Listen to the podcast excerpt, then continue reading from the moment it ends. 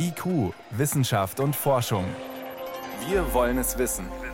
Ein Podcast von Bayern 2. H5N1 heißt der Vogelgrippe-Subtyp. Eigentlich ein Virus, das für den Vogel optimiert ist und nur durch direkten engen Kontakt mit erkrankten Vögeln auch einzelne Säugetiere infizieren kann. Grippefälle bei Füchsen wurden bestätigt, Grizzlies in Amerika, Seelöwen.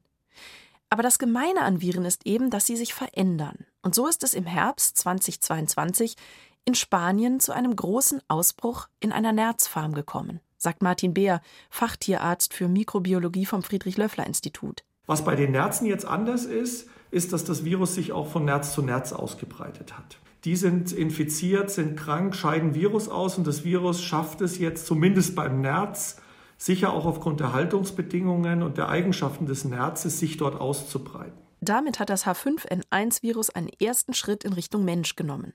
Denn es scheint sich so zu verändern und anpassen zu können, dass ihm auch ein Säugetier als Wirt taugt, dass es dort, zumindest im Nerz, wachsen und sich vermehren kann.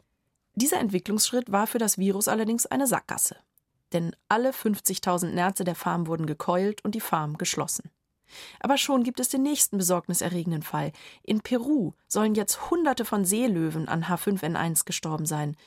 Gab es auch da Ansteckungen von Seelöwe zu Seelöwe? Der englische Virologe Ian Brown. Ich denke, wir sollten vorsichtig sein mit solchen Annahmen. Man darf nicht vergessen, es sind Unmengen von wilden Wasservögeln krank und sterben. Und wir wissen, dass sich Seelöwen mit ihnen ihren Lebensraum teilen. Ja, sie ernähren sich sogar von ihnen. Es ist also möglich, dass all diese Seelöwen kranke Vögel gefressen haben.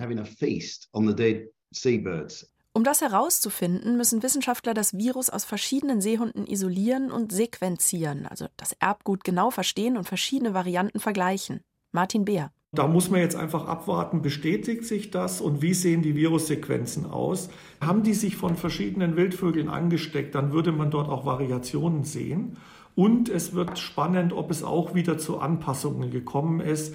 Bei den Seehunden, auch in anderen Ländern, hat man schon gesehen, dass bestimmte äh, Mutationen auftreten, die auch darauf hindeuten, dass das Virus in Säugetieren dann besser wachsen kann. Die derzeitige H5N1-Untergruppe der letzten Monate hat bisher sieben Menschen infiziert, erzählt Bea.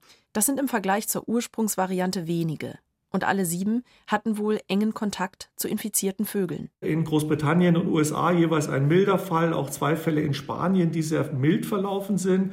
Wir haben jetzt in Ecuador ein doch schwerer erkranktes Kind mit einer Pneumonie, ist zumindest das, was, was ich gehört habe. Und wir haben Berichte von dieser Virusklade aus China und Vietnam von jeweils einem schwer Erkrankten bzw. einem Verstorbenen. Wichtig sei, dass Experten jetzt weltweit genau aufpassen und die Veränderungen des Virus genau mitverfolgten.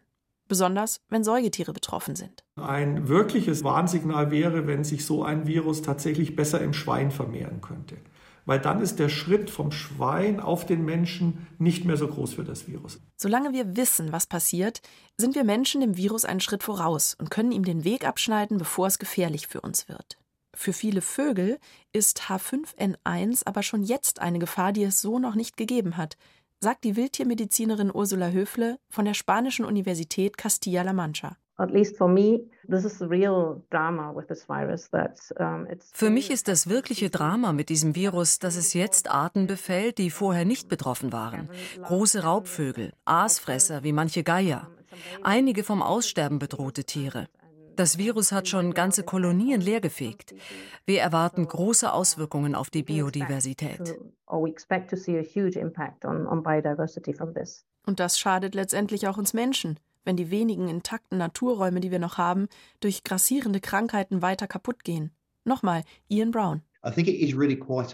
Ich glaube, das ist wirklich eine große Sorge, dass das Virus schon so weit nach Südamerika vorgedrungen ist, dass es vielleicht sogar die Antarktis erreichen könnte. Denn dieses Virus scheint so ziemlich jeden Vogel befallen zu können, der ihm in den Weg kommt. Die gute Nachricht ist, Martin Beer würde das Risiko, dass H5N1 zur nächsten globalen Epidemie für Menschen wird, bisher immer noch als gering einschätzen.